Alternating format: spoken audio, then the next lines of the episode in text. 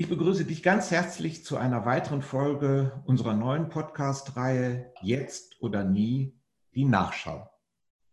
Die tolle Tour ist vorbei, aber wir, die wir an den Events in den unterschiedlichen Rollen teilgenommen haben, können jetzt auf eine Menge Erfahrungen und Erkenntnisse zurückblicken. Genau darüber möchte ich mich in den kommenden Folgen mit meinen Gesprächspartnerinnen und Gesprächspartnern austauschen. Welche Erfahrungen bleiben, welche Erkenntnisse bereichern uns nachhaltig, haben sich deine Perspektiven verändert?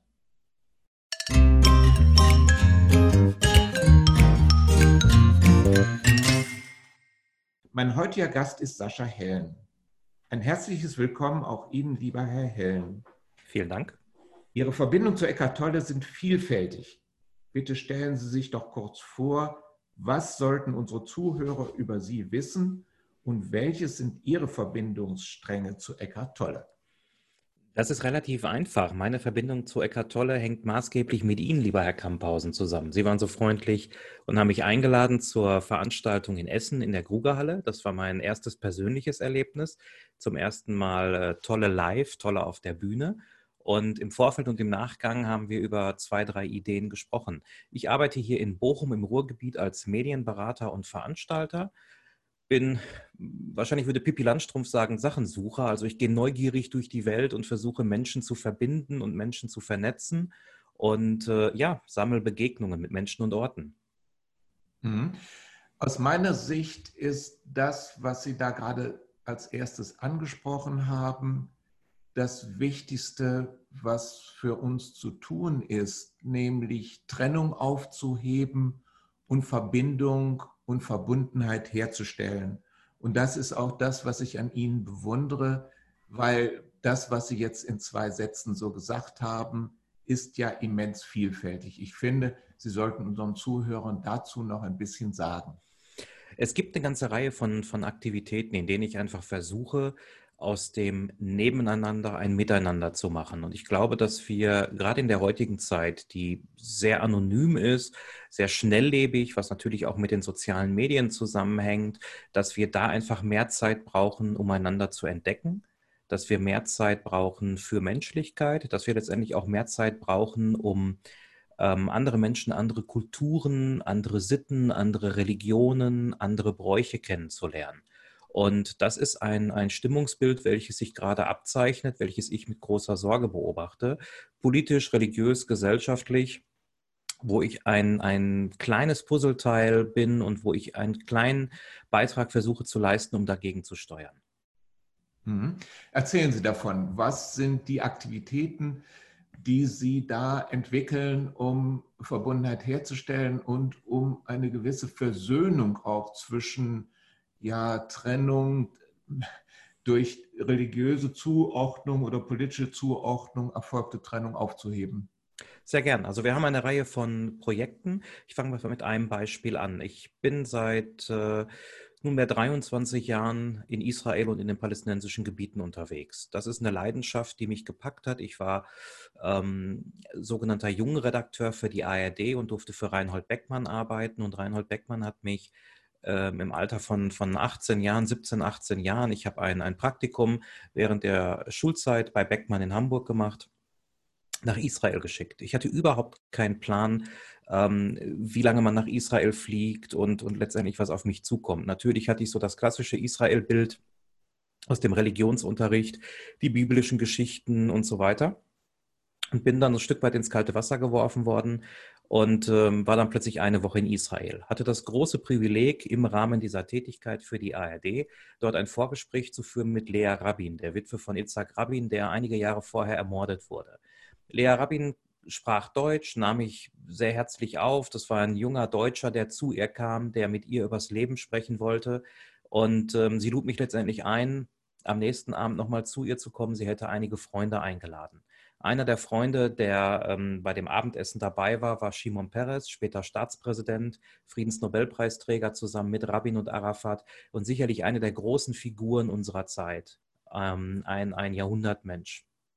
Und so bin ich letztendlich über diese Kontakte in Israel hängen geblieben, habe mich verliebt in Menschen und ähm, das Land Und wir haben angefangen vor nunmehr zehn Jahren, elf Jahren mit einem sogenannten trilateralen Jugendaustausch. Der wird unterstützt ähm, von vielen Seiten. Armin Laschet, unser Ministerpräsident hier in Nordrhein-Westfalen, ist einer der Gründungsväter dieses Jugendaustausches, damals noch als Minister im Kabinett von Jürgen Rüttgers. Ähm, aber es gibt viele Personen, die letztendlich durch Spenden oder durch, ähm, durch Leistungen geholfen haben, diesen Jugendaustausch auf den Weg zu bringen. Deutsche Jugendliche 15, äh, 16 Jahre, reisen mit mir eine Woche nach Israel und in die palästinensischen Gebiete und sind dort Mediatoren zwischen Israelis und Palästinensern. Und das ist faszinierend, was wir im Laufe der letzten Jahre dort erlebt haben. Es ist faszinierend zu sehen, dass Israelis und Palästinenser, die am Ende des Tages nur wenige Kilometer voneinander entfernt leben, so wenig übereinander wissen. Und wenn die Gruppen dann aufeinandertreffen, das erfolgt dann meist im Rahmen eines Gegenbesuches hier in Deutschland. Und wenn Israelis und Palästinenser mit den Deutschen zusammen in Berlin oder im Ruhrgebiet unterwegs sind, stellen sie fest, 15, 16, 17 Jahre, wir tragen dieselben Klamotten, wir haben dasselbe Telefon, wir hören dieselbe Musik, wir haben dieselben Interessen, wir haben viel mehr, was uns verbindet, als das, was uns trennt. Und das sind so kleine Puzzleteilchen, wo ich äh, einfach beseelt nach Hause gehe. Das kann ich ganz offen sagen. Ich glaube fest daran, dass diese, dieser menschliche Kontakt, dieses Miteinander mehr erreichen kann als viele Politiker und viele Reden und ähm, viele große Versprechen, die doch ähm, in dieser Zeit dann schnell verpuffen. Mhm. Ja, das ist ähm, auf jeden Fall eine total wichtige Aktion was stellen Sie denn fest? Da sind ja doch auch massive Vorurteile von der einen wie von der anderen Seite. Ähm, die, die schwelen ja und vergiften die Atmosphäre im Miteinander. Äh, was stellen Sie fest nach ähm, dieser Arbeit, die Sie machen, nach dieser Zusammenführung, nach diesem Miteinander? Was verändert sich da und kann das auch hält es auch im Alltag stand, wenn wieder die Konflikte und auch die, die ähm, äh, Propaganda von der einen wie von der anderen Seite wieder auf sie. Wir sind, ein Stück weit, wir sind ein Stück weit dabei tolle, das muss man ganz klar sagen. Das macht wenig Sinn, in die Vergangenheit zu schauen und es macht wenig Sinn, in die Zukunft zu blicken. Ähm, die Vergangenheit können wir nicht ändern, die Zukunft können wir nicht beeinflussen, nicht wirklich maßgeblich beeinflussen. Aber wir können letztendlich im Jetzt, im Hier, in der Gegenwart, da können wir Zeichen setzen. Und da muss man ganz klar sagen, wenn ich so eine Gruppe von Jugendlichen habe, die im Jetzt und in der Gegenwart in Berlin zusammen sind oder im Ruhrgebiet oder in Tel Aviv oder in Ramallah oder wo auch immer, und diese Gruppe letztendlich ähm, feststellt, dass wir als Gruppe, als Gemeinschaft ähm, viel mehr Gemeinsamkeiten haben als Dinge, die uns trennen und dass der Gegenüber ähm, nicht der Terrorist oder der Feind ist und dass der Gegenüber nicht der Besatzer ist, sondern erst einmal ein menschliches Wesen mit identischen Interessen und auch dem Wunsch nach einem Leben in Freiheit, Frieden und äh, ja, Sozi mit sozialer Gerechtigkeit und, und ohne Angst und so weiter, dann haben wir da viel erreicht. Und ich glaube, wir müssen uns wirklich auf die Gegenwart konzentrieren. Wir müssen uns stückchenweise nach vorne robben und müssen uns aber am Ende immer wieder bewusst sein, ich kann jetzt keine Prognose für die nächsten fünf oder zehn Jahre geben. Dafür ist die Region zu instabil, dafür ist generell die, die politische Weltlage zu instabil. Also wenn ich morgens die Tageszeitung aufschlage, es geht Ihnen vielleicht auch so, äh, Herr Kamphausen, aber wenn ich morgens die Tageszeitung aufschlage und sehe natürlich wieder, welche irren Äußerungen es gibt ähm, von Präsident Trump oder von Erdogan oder von Viktor Orban und all den anderen Verrückten, mit denen wir in diesen Tagen quasi ähm, Tag für Tag zurechtkommen müssen, dann will ich auch keine Prognose für die nächsten zwölf Monate abgeben. Aber wenn ich eine Gruppe von Jugendlichen habe, dann weiß ich, das sind Mediatoren, die fahren zurück in ihre Gemeinschaft nach Tel Aviv oder nach Bethlehem, die berichten zu Hause den Eltern, dem Freundeskreis, dem Sportverein, der Schulklasse darüber und sagen, hey, ich war gerade in Berlin, ich habe die Gegenseite kennengelernt. Die ist nicht so schlimm, wie wir immer behaupten. Die ist nicht so schlimm, wie wir vermuten. Ganz im Gegenteil. Wir haben Spaß gehabt, wir haben eine entspannte Woche gehabt, wir haben viel miteinander gesprochen, wir haben viel miteinander gelacht und natürlich haben wir auch miteinander gestritten. Das gehört dazu. Aber am Ende glaube ich, dass wir über solche Begegnungen viel, viel mehr erreichen können, ähm, als durch, durch andere große symbolträchtige Gesten. Mhm. Mhm. hm, Sie haben eben gesagt, Sie sind äh, an Eckart Tolle oder auf Eckart Tolle gestoßen durch mich. Mhm. Ähm, das ist aber so, dass ich mit vielleicht 100 Menschen spreche und äh, auch vielleicht über Eckart Tolle, aber nur drei oder vier ähm, äh, gehen dann so weit, dass sie auch Eckart Tolle kennenlernen möchten. Was ist der Hintergrund gewesen für Sie, dass Sie dann da offen mit umgegangen sind und so für sich entschieden haben, mit dem will ich mich mehr auseinandersetzen? Also ich bin ja kein toller Junkie, das muss ich ganz klar sagen und das muss ich auch eingestehen. Ich bin so ein Stück weit wie die Jungfrau zum Kind gekommen. Ich kannte bis vor wenigen Monaten Eckhart Tolle überhaupt nicht, was wahrscheinlich eine Bildungslücke ist. Und ich hatte das Buch nicht gelesen und ähm, mir sagte der Name nichts. Und irgendwann ähm, sprach mich meine Nachbarin an, die ihn auch mehrfach live erlebt hat und berichtete mir geradezu euphorisch davon, dass sie Karten für Eckart Tolle in der Grugerhalle ähm, hat und dass es ein großes Glück war, dass sie noch Karten bekommen hat. Und ähm, dann habe ich so ein bisschen blöd fragen müssen, sag, Mensch, wer ist denn Eckart Tolle? Ähm, weil mir kein Plakat aufgefallen ist, keine intensive Werbung. Ähm, ich habe gedacht, vielleicht ist da irgendwas an mir vorbeigegangen und habe dann mich neugierigerweise mit ihm auseinandergesetzt und habe festgestellt, dass Eckhart Tolle ein, ein, Weltstar ist, das muss man so sagen. Und gerade in dieser doch sehr schnelllebigen Medienszene, in der ich mich auch bewege, ähm, ist das schlichtweg eine Bildungslücke gewesen. Den Fehler ähm, kreide ich mir an. Und je mehr ich recherchiert habe und je mehr ich mich mit Toller auseinandergesetzt habe, umso faszinierender fand ich letztendlich seine Aussagen, umso faszinierender fand ich auch die Persönlichkeit. Ähm, ich lebe in Bochum, Eckart Tolle kommt äh, gebürtig aus, aus Lünen, also nicht, nicht weit voneinander entfernt. Und ähm, ich habe dann natürlich recherchiert, mir Videos angeschaut und letztendlich auch den Kontakt zum, zum Verlag und zu Ihnen gesucht und, und festgestellt, dass wir da eine ganz große Persönlichkeit, einen ganz großen Vordenker haben. Ähm, und das fand ich natürlich faszinierend. Mhm. Sie haben ihn dann ja in Essen auch quasi erlebt, ja. von der Bühne her. Was war Ihr Eindruck? Zunächst einmal ähm, hat mich schon fasziniert, dass dieser Mann, der ja um sich wenig Aufsehen macht, ähm, der ja keine große Inszenierung hat, ganz im Gegenteil. Es kommt jemand auf die Bühne, es gibt keine spektakuläre Bühnenshow, es gibt keine, ähm, ich sage mal, keine Lichtelemente oder ähnliches, sondern er kommt auf die Bühne und strahlt eine unheimliche Ruhe und Gelassenheit aus. Er kommt auf die Bühne und schafft es aber nichtsdestotrotz, Tausende von Menschen in seinen Bann zu ziehen. Und dann fand ich, war das ein Abend, der mehr Fragen als Antworten hinterlassen hat. Zumindest ist es mir so gegangen.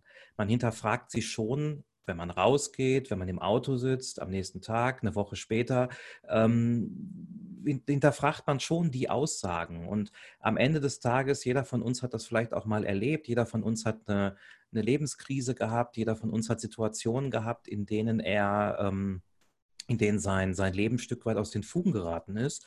Und ähm, in diesem Jahr äh, war das für mich mehrfach der Fall durch, durch verschiedene Umstände. Ich hatte einen großen Prozess, ich bin verurteilt worden, ich hatte einen Trauerfall im engsten Familienkreis, musste mich von meiner Mutter verabschieden und so weiter. Ähm, das sind alles Punkte gewesen, wo ich am Ende dann auch ein Stück weit Antworten gefunden habe in den Aussagen von Eckart Tolle.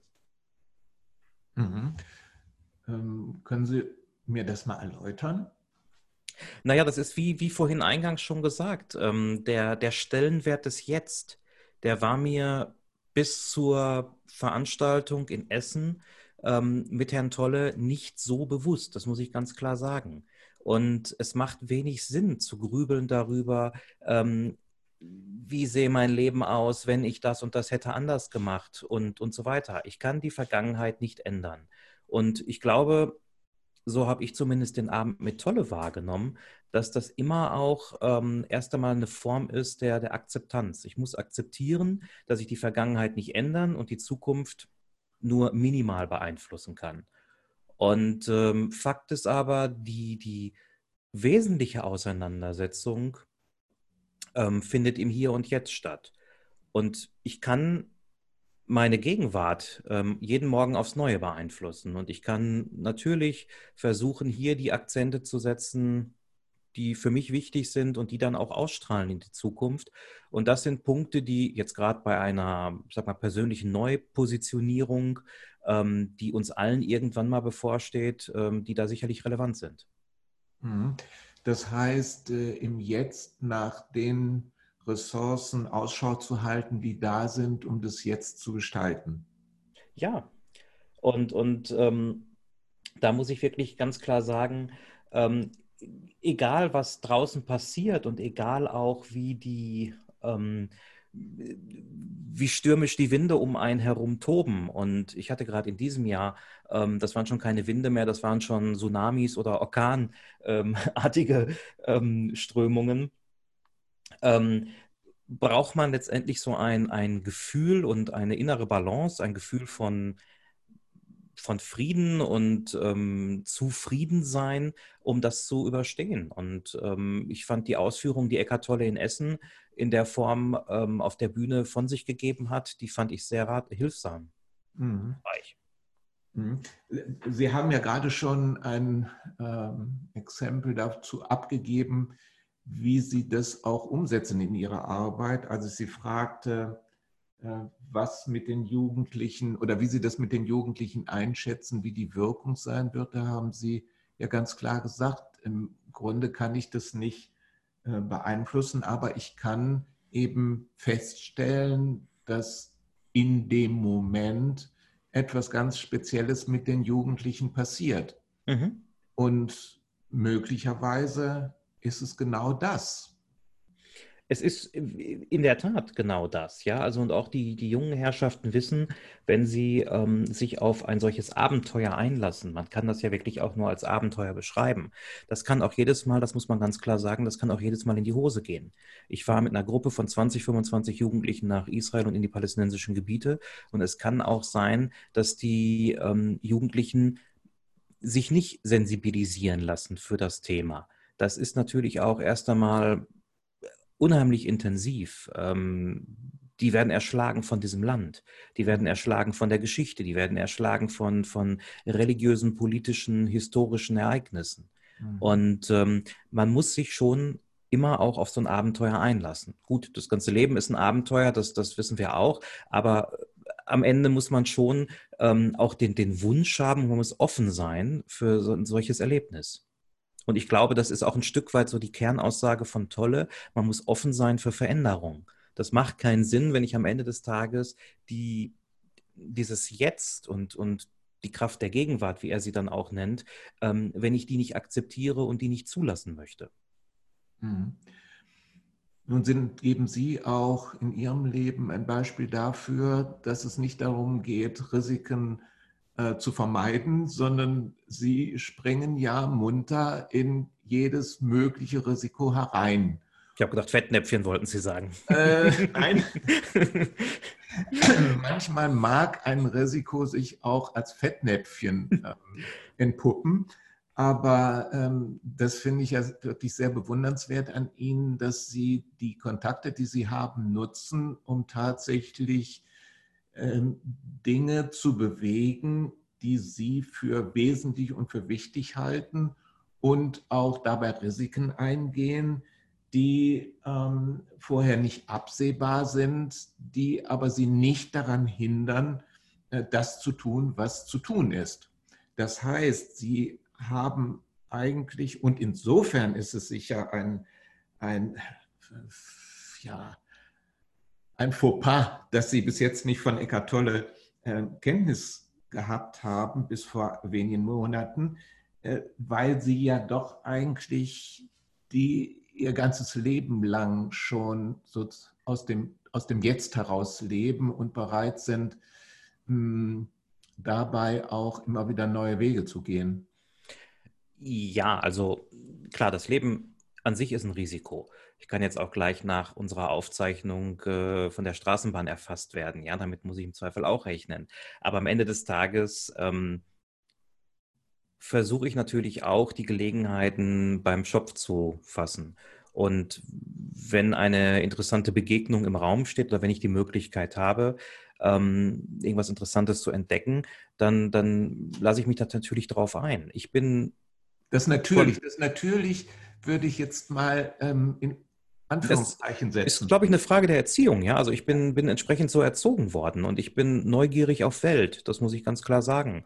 Und ähm, ich kann stundenlang in, in Buchhandlungen abhängen und ich kann stundenlang durch Städte laufen ähm, und, und kann einfach alles aufsaugen, ja, und mich interessieren äh, Farben und Gerüche und mich interessieren Architekturstile und mich, also ich, ich kann mich an ganz vielen Dingen erfreuen, ja. Ich kann stundenlang im Museum ähm, mir Bilder und Fotografien und ähnliches anschauen und, und finde immer wieder neue Facetten, ähm, auch wenn ich ein Bild schon tausendmal gesehen habe davon. Ich glaube, ich finde immer wieder neue Facetten.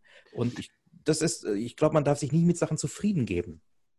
Sie, Sie sagen, Sie haben gerade gesagt, es hat was mit der Erziehung zu tun. Mhm. Äh, erklären Sie das, wie Sie da den Zusammenhang sehen? Oder wie der Zusammenhang sich auch ganz individuell bei Ihnen ähm, entwickelt hat? Naja, ich bin in einem sehr toleranten Elternhaus groß geworden und meine Eltern haben am Ende des Tages immer versucht, sowohl mein Bruder als auch mir, ähm, sehr deutlich zu machen, man muss über den Tellerrand schauen.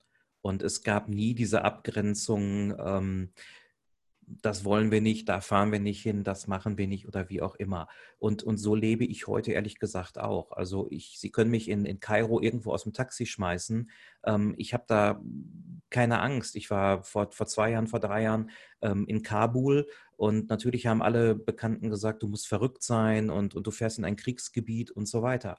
Ähm, und wir sind da ähm, hoch gesichert. Wir haben den, den früheren Staatspräsidenten Hamid Karzai besucht, der mehrfach mein Gast in Deutschland war.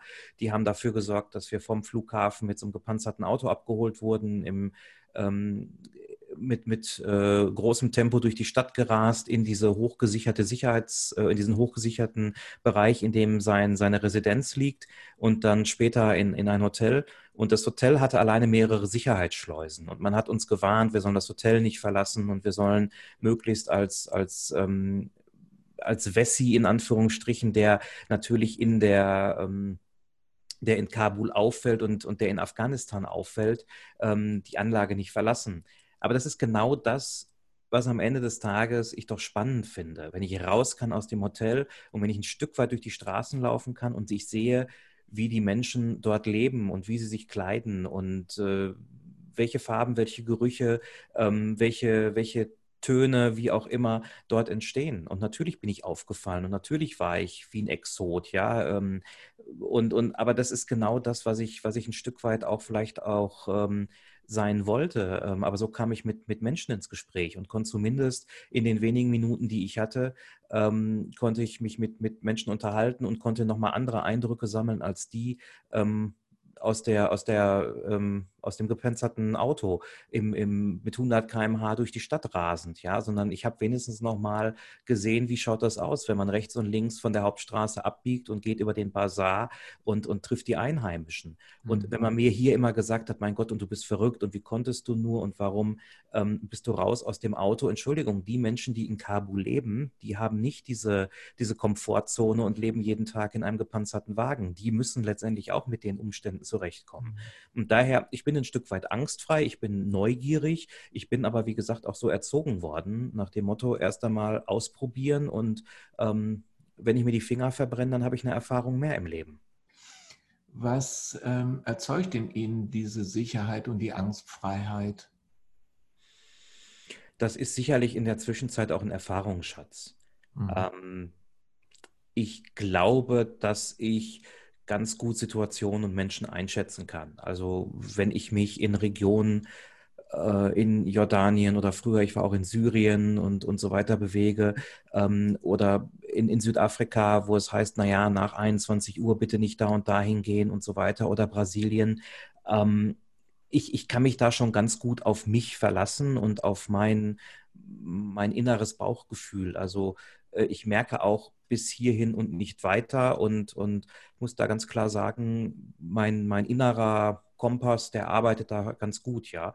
Und wenn ich merke, dass der Seismograph dann irgendwann ausschlägt und ich sage, naja, hier fühle ich mich jetzt nicht wohl, dann kann ich das auch beenden. Aber grundsätzlich habe ich für mich immer auch das Gefühl, ähm, relativ gut abwiegen können, das mache ich, das mache ich nicht, hier übernehme ich Verantwortung, hier ist mir dann aber doch die Verantwortung zu groß, im Zweifel für eine Gruppe, das Risiko nehme ich jetzt nicht in Kauf.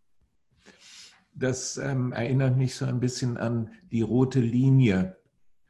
Und um Experte seiner selbst zu sein oder zu werden, braucht man Kontakt zu der roten Linie, um mhm. so ein Gefühl zu entwickeln, von dem Sie gerade sprechen.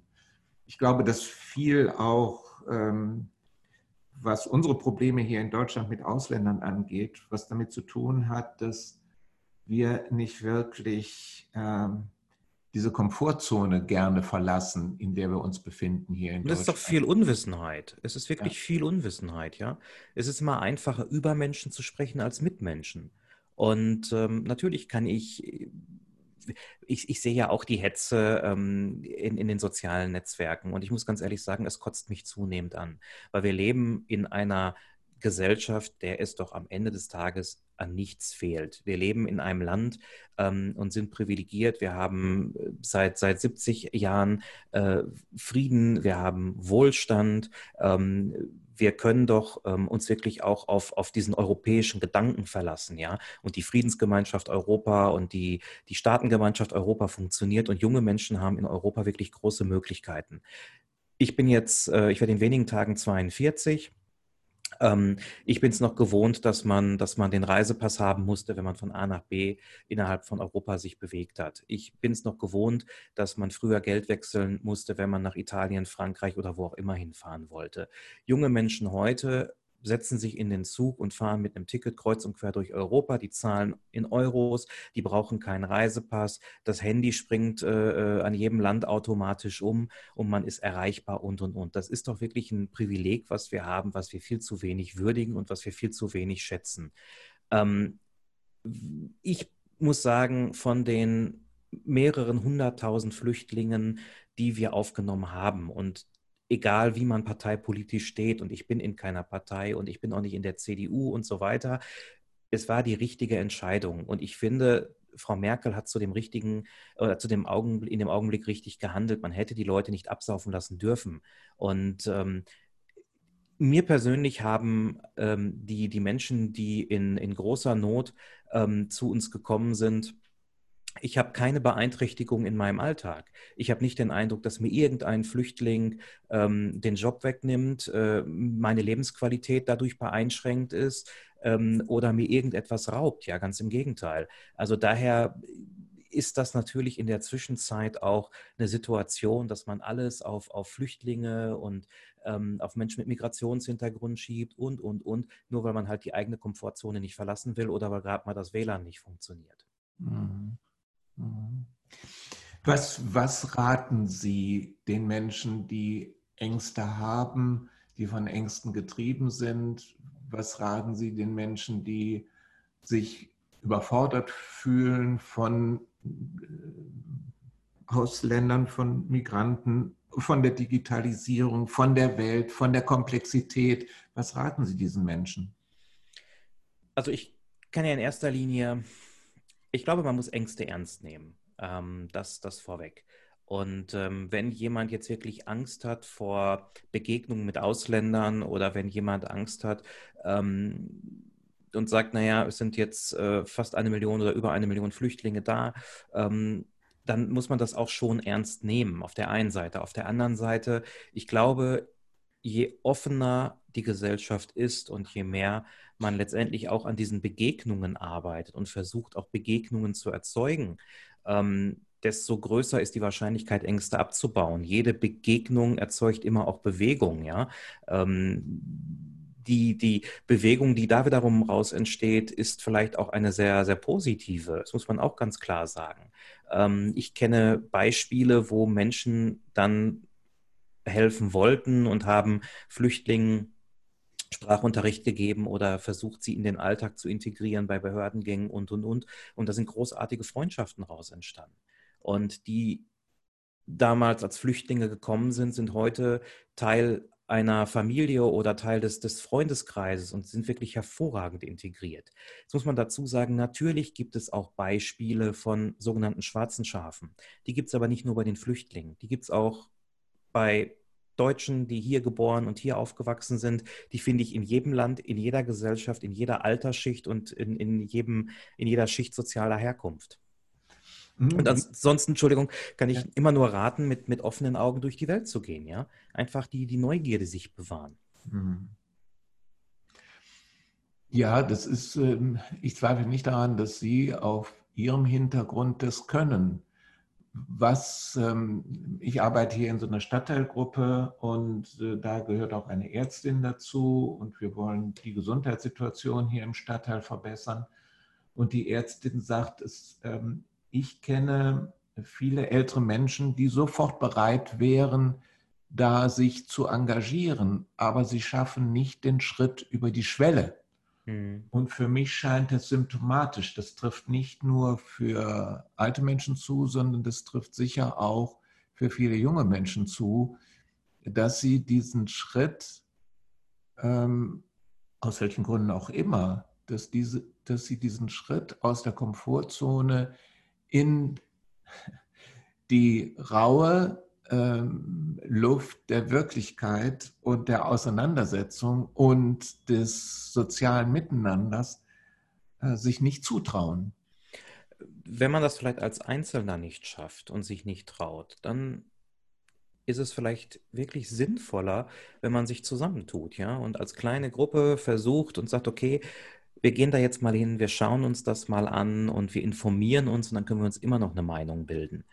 Ähm, ich glaube, wichtig ist, dass man sich eine Meinung bildet und dass man sich letztendlich Informationen einholt und dass man am Ende des Tages zumindest ähm, eine eigene Meinung ähm, gebildet hat und nicht die Meinung aus den sozialen Medien einseitig vielleicht informiert von, von ähm, einer Zeitung oder einem Sender und so weiter aufsaugt. Mhm. Ich glaube, dass ganz viel natürlich heutzutage auch die, die sozialen Medien sind Fluch und Segen zugleich, ja. Also ganz viele Menschen informieren sich ähm, einseitig und das, was bei Facebook oder in anderen sozialen Medien dann häufig vorgekaut und geteilt und kommentiert wird, ist dann quasi schon die, ähm, die allgemeine Meinung. Das muss dann auch die Wahrheit sein. Das ist dem oder dem ist leider nicht so oder Gott sei Dank auch nicht so, ja. Und daher kann ich immer nur raten, selbst die Erfahrung zu sammeln und im Zweifel ähm, rausgehen und sich informieren und ins Gespräch kommen. Und dann kann ich immer noch nach Hause gehen und kann sagen, ich habe recht gehabt, das ist alles Mumpitz, das ist alles Mist, das funktioniert so nicht. Oder ich gehe zurück und sage, naja gut, ähm, da und da habe ich recht, aber an den und den und den Punkten ähm, war ich im Unrecht und das ist nicht so schlimm wie angenommen oder das ist, da habe ich eine ganz andere Sichtweise. Natürlich um auf das Beispiel Israel zurückzukommen und Palästina, wenn ich mit 25 Jugendliche fahre, kann ich nicht davon ausgehen, dass 25 Jugendliche am Ende sagen, ähm, wir haben jetzt hier in einer Woche Land und Leute lieben gelernt. Das ist vielleicht meine persönliche Faszination, die ich versuche im Rahmen solcher Reisen rüberzubringen. Ich biete hier auch Erwachsenenreisen an nach Israel und in die palästinensischen Gebiete. Wir sind eine Woche im Land unterwegs sie erreichen nicht alle Menschen. Es gibt auch Leute, die sagen, ich fahre jetzt hier einmal mit, das ist nett, das gucke ich mir an, meine Frau wollte das unbedingt mal sehen, aber ansonsten fahre ich äh, die nächsten 15 Jahre auch wieder nach Mallorca oder in den Sauer, äh, in, ins Sauerland. Ja? Ähm, man muss schon ein Stück weit sich immer auf Veränderungen und auf, auf Neuerungen einlassen. Und natürlich muss man am Ende auch immer den, den, den eigenen Standard über Bord werfen. Ähm, Hotels in anderen Ländern haben manchmal vier oder fünf Sterne ähm, über dem Eingang, sind aber nicht vergleichbar mit einem Fünf-Sterne-Haus in Berlin, Frankfurt oder München. Ich muss mich immer auch auf so ein Abenteuer einlassen. Und ich habe es ja eingangs schon gesagt, das Leben ist ein Abenteuer, der Alltag ist ein Abenteuer, so eine Reise ist ein Abenteuer und letztendlich die, die Begegnungen mit Menschen, mit Orten sind auch immer Abenteuer. Und ein Stück weit, sage ich ganz offen, ähm, muss man vielleicht auch Abenteurer sein, um in dieser Zeit zu überleben. Mhm. Mhm. Das ist schon fast ein, ein tolles Schlusswort. Äh, ich würde aber gerne trotzdem nochmal ähm, auf die Beziehung zu Eckart Tolle mhm. gerne. zurückkommen. Sie haben ja bis jetzt noch nicht erzählt von Ihren Aktivitäten rund um den Steiger Award. Richtig, der Steiger Award ist ein Projekt, der im nächsten Jahr 15 Jahre alt wird. Ich habe den Steiger Award ins Leben gerufen ähm, aufgrund meiner journalistischen Kenntnisse. Ich war viel unterwegs und durfte bei unterschiedlichen Preisverleihungen und sogenannten Gala-Veranstaltungen dabei sein, als Journalist, als Besucher, als Veranstalter, als Mitveranstalter. Und mir ist aufgefallen, dass die immer in Berlin, München, Hamburg, Köln, in den großen Städten stattfanden, nur hier im Ruhrgebiet. Das wurde immer ein wenig stiefmütterlich behandelt. Jetzt habe ich eine Form von Lokalpatriotismus entwickelt, die ähm, am Ende des Tages immer auch darauf zielt, das Ruhrgebiet ein Stück weit hervorzuheben. Ich glaube, dass wir hier im Ruhrgebiet eine wunderbare Region haben. Es sind fließende Übergänge. Das ist so ein bisschen das, was der Künstler H.A. Schuld mal als Rhein-Ruhr City bezeichnet hat. Sie steigen wirklich in, in Düsseldorf ins Auto und dann rast das Ruhrgebiet an ihnen vorbei ähm, mit Duisburg, Essen, Bochum, Dortmund und so weiter. Das heißt, man hat hier ähm, ein, ein Großstadtgefühl, was sich vielleicht ansatzweise mit Los Angeles oder mit anderen Metropolen vergleichen lässt. Und wir ehren beim Steiger Award immer auch Persönlichkeiten, für Gradlinigkeit, für Menschlichkeit, für Mut. Marius Müller-Westernhagen war mal Preisträger, hat gesagt, dieser Preis ist ein Preis für Querköpfe und Querdenker und er wäre stolz, dass er dazugehört.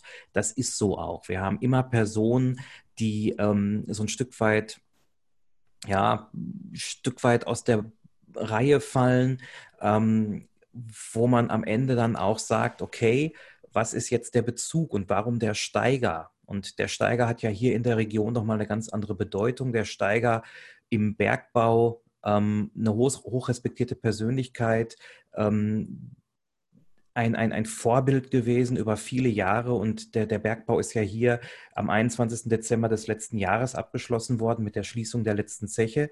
Ähm, aber wir haben natürlich auch Preisträger gehabt, mehrere Königinnen, die spanische Königin, die schwedische Königin und diverse Staatspräsidenten und viele große Persönlichkeiten aus allen Bereichen des öffentlichen Lebens. Und Eckhart Tolle ist sicherlich auch ein Kandidat für den Steiger Award und es wäre sicherlich schön, wenn man ihm diese Auszeichnung überreichen könnte. Ich glaube, da wird sich auch der Kreis schließen.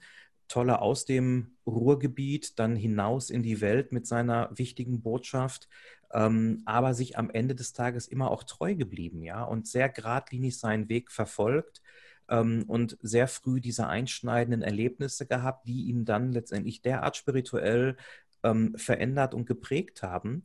Und er hat ja eine klare Message und er hat eine klare Botschaft. Und ich glaube, Menschen, die heutzutage eine Botschaft haben und die an dieser Botschaft festhalten und die trotz aller medialen Strömungen immer auch sich treu bleiben und nicht wie so ein Fähnchen im Wind sind, die haben so eine Auszeichnung verdient. Schön, ja. Noch ein wunderschönes Schlusswort. Vielen Dank, Herr Hellen. Das war Sehr gerne. ein schönes Gespräch. Vielen Dank auch für die Ermutigung, die Sie gegeben haben. Und ähm, ja, das ist ähm, wirklich etwas, was ich mir auch immer wieder neu klar machen muss. Es ist in der Komfortzone, findet nicht das Leben statt. Ich möchte das manchmal zwar, aber das Leben und die Entwicklung findet außerhalb der Komfortzone statt. Äh, das hat auch äh, Eckart Tolle im Retreat gesagt. Ähm, wir wünschen uns das Leben immer sehr komfortabel und bequem, aber äh, in der Realität, das Leben ist schwierig und das ist gut so. Ja, mir hat heute, das ist lustig, mir hat heute ein, ein Freund aus Berlin per WhatsApp so, eine, so ein Foto geschickt von einer Postkarte, die er ähm, aufgenommen hat in Stockholm. Der war gerade ein paar Tage in Stockholm auf Reisen. Und ähm, sinngemäß steht auf der Postkarte, bitte entschuldigen Sie die Fehler in meinem Leben, ich lebe zum ersten Mal. Und das ist am Ende des Tages, ich glaube, so ein bisschen die, die Nachricht auch, ja. Also Leben ist nicht immer geradeaus. Man macht Fehler. Fehler gehören dazu. Natürlich wünscht man sich ein, ein sorgenfreies, fehlerfreies Leben und äh, immer auch so in Wattebausch eingepackt und wie Sie schon sagen, in der Komfortzone. Die Realität ist eine andere und man muss jeden Tag aufs Neue schauen, dass man versucht, ähm, mit dem eigenen Leben zurechtzukommen, auch mit den Fehlern, die man gemacht hat. Ähm, man muss auch schauen, dass man, dass man Fehler vermeidet, aber man muss sich, glaube ich, nicht wirklich groß entschuldigen, weil jeder von uns macht das zum ersten Mal und ähm, ja, und da gehört das auch zu, dass man Fehler macht. Ja, ja. Ja, vielen Dank, Herr Helm. Sehr gerne. Vielen Dank, Herr Kamphausen. Ich danke Ihnen sehr. Alles Gute. Ihnen auch.